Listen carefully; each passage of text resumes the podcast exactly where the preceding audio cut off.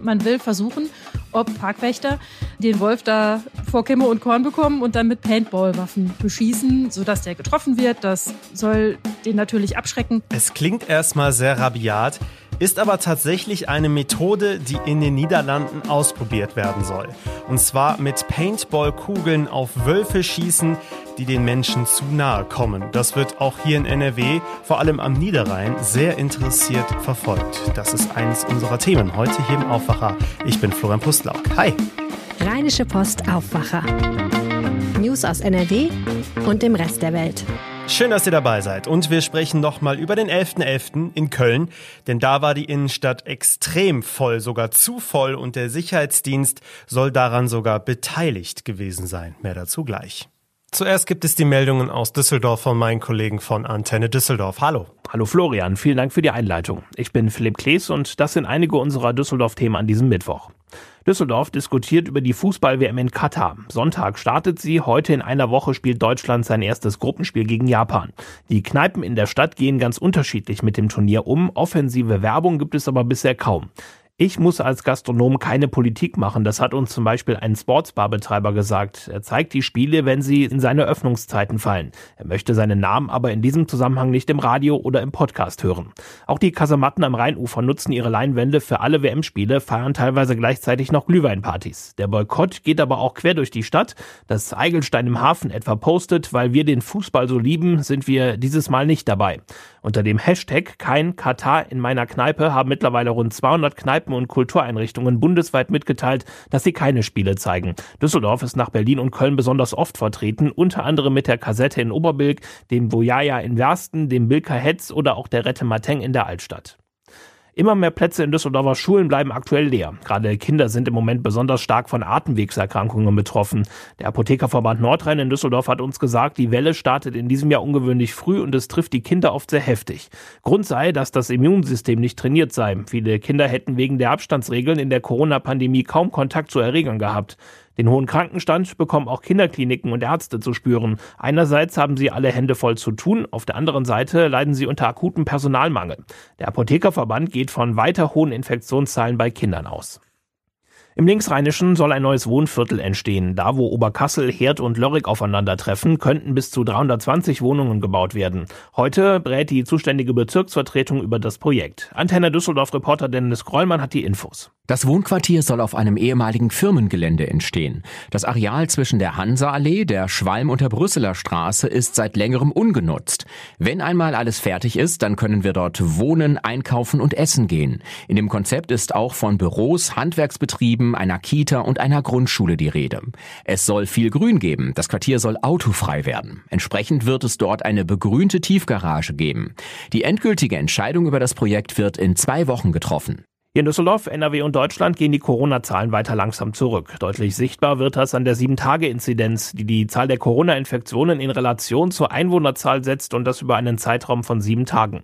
Dieser Wert ist bei uns in der Stadt um fast vier Punkte auf 238,7 gesunken. In Deutschland nähert sich die Inzidenz der Zahl von 200 und liegt heute noch bei 203,4. Die Antenne Düsseldorf Nachrichten zum Nachlesen in unserer App und auf unserer Nachrichten-Homepage antennedüsseldorf.de slash Nachrichten. Vielen Dank und liebe Grüße nach Düsseldorf. Ja, lange Zeit galt der Wolf bei uns in NRW als ausgestorben, aber mit viel Mühe hat man es ja wieder geschafft, dem Wolf Raum bei uns zu geben, sich zu vermehren.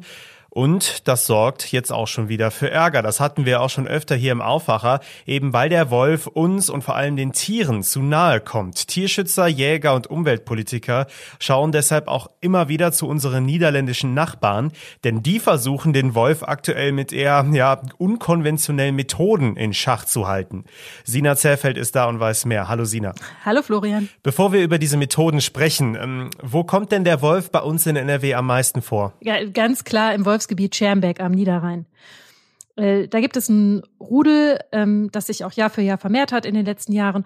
Und äh, da kommt es immer wieder mal zu Nutz Nutztierrissen. Und da tritt der Wolf äh, wirklich in Erscheinung und wird auch als Problem wahrgenommen. Es gibt noch weitere ähm, Gegenden in NRW, wo Wölfe gesichtet werden. Aber das Wolfsgebiet Schermbeck, das ist wirklich die Region, die so Schwierigkeiten macht. Also eigentlich könnten wir auch froh sein, dass sich der Wolf so fleißig vermehrt. Das ist gut für die Natur. Aber jetzt ist es eben auch nicht gut, weil er sich den Menschen nähert und vor allem an die Schafe und Ponys geht. Ähm, der Wolf sucht eigentlich überhaupt nicht die Nähe zu Menschen. Ganz im Gegenteil, das ist ein scheues Tier und äh, normalerweise ähm, bekommt man einen Wolf nicht zu Gesicht und der wird sich einem Menschen auch nicht freiwillig nähern. Und er geht auch nicht vor allem auf Nutztiere. Nicht mal im Wolfsgebiet Schermbeck, wo es wirklich Nutztierrisse gibt. Immer mal wieder könnte man das sagen, denn das ist ein ganzes Rudel. Äh, die ernähren sich hauptsächlich von Wild. Also wirklich einen viel größerem Anteil äh, von Wild. Das ist, Nutztiere sind da nur ein ganz, ganz kleiner Anteil. Das fällt halt nur auf. Ne? Und die Menschen haben dann das Gefühl, oder wir Menschen haben dann das Gefühl, ähm, der würde sich da auf Nutztiere sozusagen einschießen. Ähm, aber das kann man eigentlich nicht sagen es kommt halt nur vor, wenn er gelernt hat, dass auf so einer Weide leichte Beute zu machen ist, ähm, dass er sich dann eben da auch auf die Schafe zum Beispiel, das sind meistens ins Schafe stürzt. Okay, dann lass uns mal nach Holland schauen, denn da kommt der Wolf den Menschen deutlich näher als hier bei uns und deshalb wird jetzt dort auch was gegen den Wolf getan. Ja, ganz genau. Ja, das ist ähm, ein spezieller Fall. Also das ist nicht vergleichbar mit der Situation, äh, wie wir sie hier in NRW haben. Sowas ist hier noch nicht ähm, vorgekommen in dem Maße. In diesem Naturpark Hohe Verluve, ich habe das jetzt hundertprozentig falsch auf, ausgesprochen, ähm, das ist ein Nationalpark und ähm, da ähm, kommt es vor, dass sich mindestens ein Wolf äh, Menschen nähert und halt wirklich offensichtlich die Scheu verloren hat. Also da gibt's so auch Videoaufnahmen von, dass der einem äh, Fahrradfahrer nachsetzt oder dass äh, ein Wolf äh, an so einer Familie, die da am Straßenrand steht, äh, einfach mal so ganz gelassen vorbeischlendert. Und äh, da hat man wirklich berichtet davon, dass der Wolf augenscheinlich die Nähe von Menschen sucht. Es gibt ja auch den Verdacht, es könnte sein, dass, dass die Tiere angefüttert worden sind, aus welchen Gründen auch immer. Ähm, das ist jedenfalls kein normales Verhalten. Das wird eindeutig als problematisch wahrgenommen und das wäre auch in Nordrhein-Westfalen so. Also wenn sowas in Nordrhein-Westfalen äh, sein würde, würde man auch da sagen, wir müssen was tun. Das können wir so nicht lassen. Deswegen auch diese Methoden, zu denen wir jetzt kommen, nämlich es wird in den Niederlanden auf Wölfe geschossen mit Paintball-Kugeln, um sie zu vertreiben. Also Paintball, das ist ja dieser Eventsport, da wird mit Farbkugeln geschossen, die nach dem Schuss aufplatzen. Äh, ja, ganz genau. Also es gibt da eine Sondergenehmigung, und ähm, man will versuchen, ob ähm, dazu auch eigens bevollmächtigte Leute, ne, also so Parkwächter, ähm, die den Wolf da äh, vor Kimme und Korn bekommen und dann mit Paintball-Waffen beschießen, sodass der getroffen wird. Das ähm, soll den natürlich abschrecken. In praktischer Nebeneffekt, das Tier wäre gleich auch noch markiert. Also man könnte sehen, ob sozusagen ein und derselbe Wiederholungstäter immer wieder mal auftaucht. Ähm, das ist ein Versuch, ob das nun so funktioniert oder nicht. Das wird man mit großer Aufmerksamkeit betrachten, auch von NRW aus. Jetzt gibt es zwar keinen Fall, wo das hier überhaupt in Frage käme, aber theoretisch möglich wäre sowas laut Wolfsverordnung NRW auch. Wenn es mal den Fall gäbe, dass man Tiere vergrämen müsste, ist das zumindest nicht prinzipiell ausgeschlossen. Also Gedankenspiele gibt's, obwohl es diese menschennahe Wölfe in NRW äh, noch nicht gibt. Ähm, mit Paintball-Kugeln auf Tiere schießen. Das klingt ja als erstmal total rabiat. Gibt das auch schon Kritik? Nee, eigentlich nicht. Also das äh, Landesumweltamt, das LANUF, das würde sich jetzt äh, dagegen wehren, gegen die Darstellung, dass man da schon irgendwelche Gedankenspiele unternehmen würde. Die sagen nur, die Wolfsverordnung schließt das nicht prinzipiell aus. Und klar, wenn es im Nachbarland eine Methode gibt, die im Nachbarland getestet wird und die gut funktioniert und es gibt bei uns einen Fall, auf den man das übertragen könnte, dann würden wir ja davor nicht die Augen verschließen. Dann würden wir überlegen, ob wir das nachmachen. Klar, in diesem theoretischen Fall, aber die sagen auch, im Moment muss man darüber eigentlich noch gar nicht nachdenken, denn es gibt solche einen geeigneten Fall bei uns überhaupt nicht. Ähm, aber natürlich äh, gehen die Spekulationen los, kann das funktionieren oder nicht. Und es gibt auch niemanden, der sagt, das wäre aus irgendeinem Grund prinzipiell total abzulehnen. Also Naturschützer zum Beispiel sagen, naja, also äh, die Vergrämung mit Gummi geschossen, das ist explizit erwähnt in der Wolfsverordnung, dass das, wenn denn Vergrämung angezeigt ist, dass das möglich ist. Und äh, Paintball-Geschosse könnten da sogar noch weitere ähm, Vorteile haben, eben weil das Tier markiert wird. Also wenn das so funktioniert und die Tiere davon nicht verletzt werden ernsthaft und man denen überhaupt äh, quasi nah genug kommt, um die mit so einem Gewehr zu treffen, ja, warum nicht? Das könnte eine Alternative sein. Ja, also ich stelle mir das trotzdem gar nicht so einfach vor, den Wolf mit so Paintball-Kugeln zu vergrämen, wie es ja so schön heißt. Also rechtlich ist das das eine, aber auch, auch so ganz praktisch. Ja, gibt da eine ganze Reihe praktischer Hürden. Also ähm, erstens mal müssten laut der Wolfsverordnung in NRW damit äh, Jäger betraut werden. Ähm, dann äh, muss das Tier ja erkennen, dass er jetzt äh, unangenehm getroffen und mit so einer Farbpatrone beschossen wird, ähm, weil er ein Verhalten zeigt, das er lassen soll. Also er müsste quasi in flagranti erwischt werden von dem eigens damit betrauten Jäger und das in freier Wildbahn, nicht in so einem Nationalpark, sondern irgendwo in den bei den Bauernhöfen zwischen Schermbeck und Hüngse. Ähm, das ist nicht wirklich realistisch, dass das irgendwie mal funktioniert.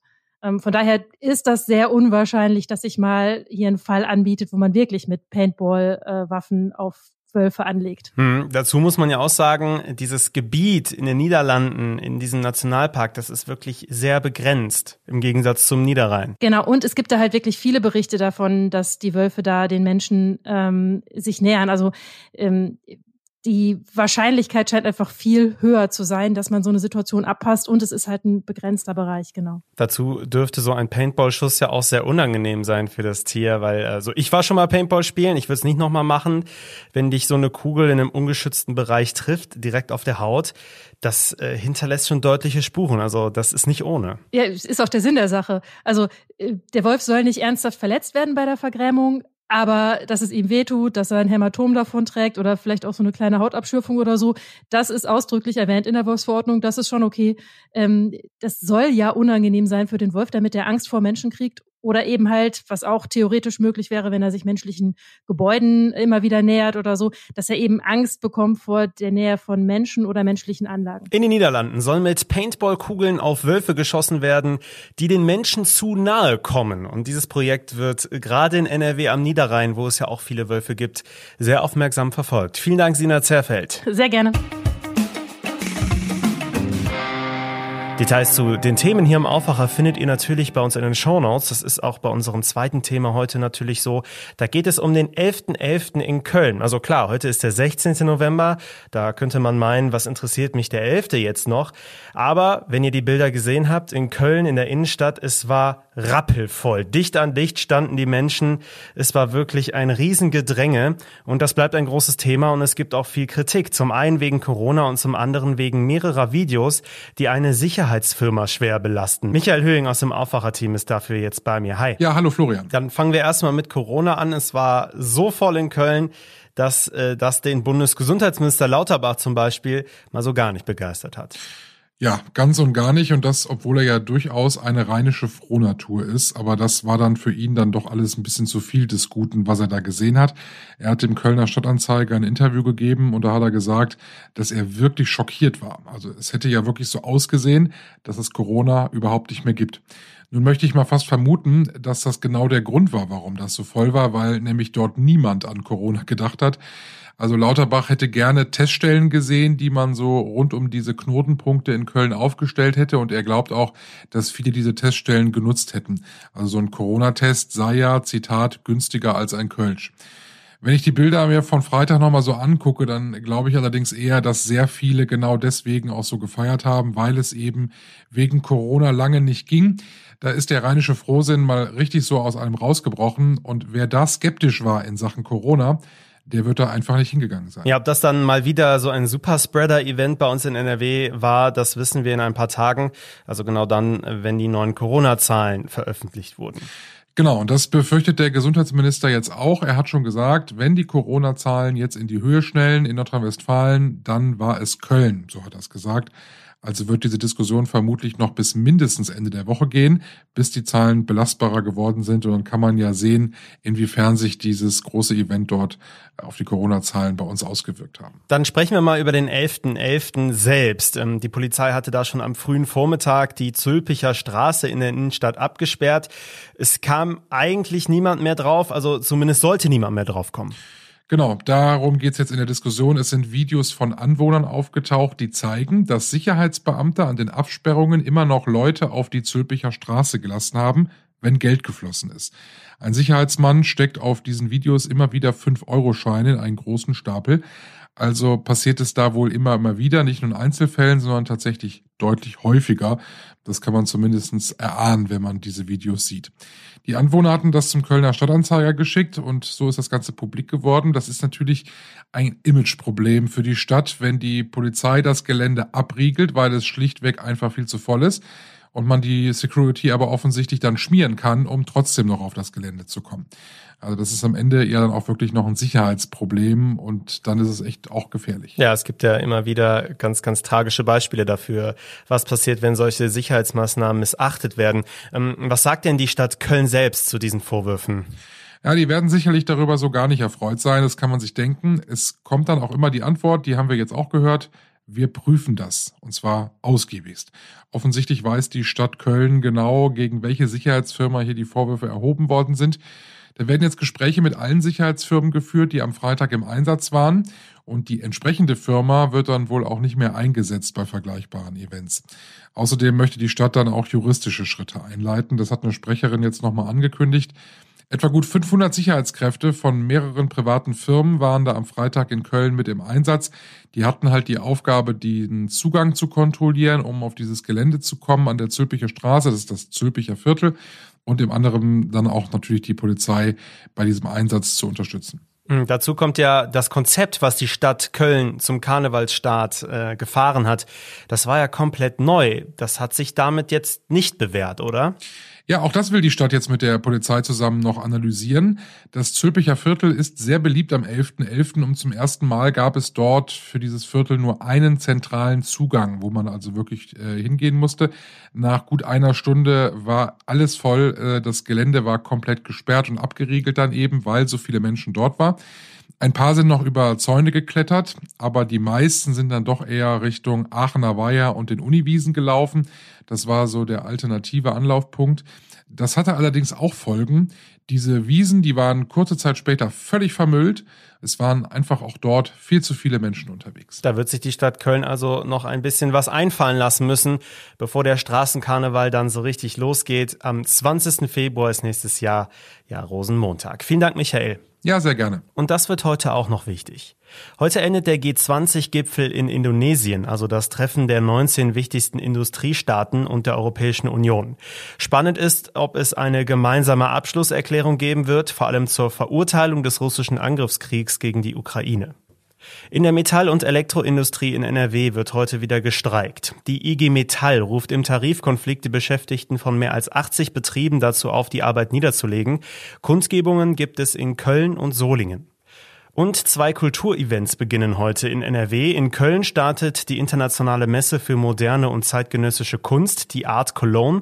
Sie findet bis Sonntag statt. Und in Düsseldorf fängt das 20. Filmfest an mit 1500 Filmen von Nachwuchsfilmemachern aus der ganzen Welt. Das Filmfest läuft bis übermorgen. Zum Wetter der Regen lässt heute langsam nach. Es bleibt aber den ganzen Tag über eher grau bei 10 bis 14 Grad. Und die Schauer, die bleiben auch bis zum Wochenende noch und es wird zwischendurch auch etwas windiger. Sehr herbstlich also, das passt aber auch, denn wir haben heute den 16. November und das war der Aufwacher für diesen Tag. Ich hoffe, es hat euch gefallen. Ich bin Florian Pustlauk. Macht's gut. Ciao.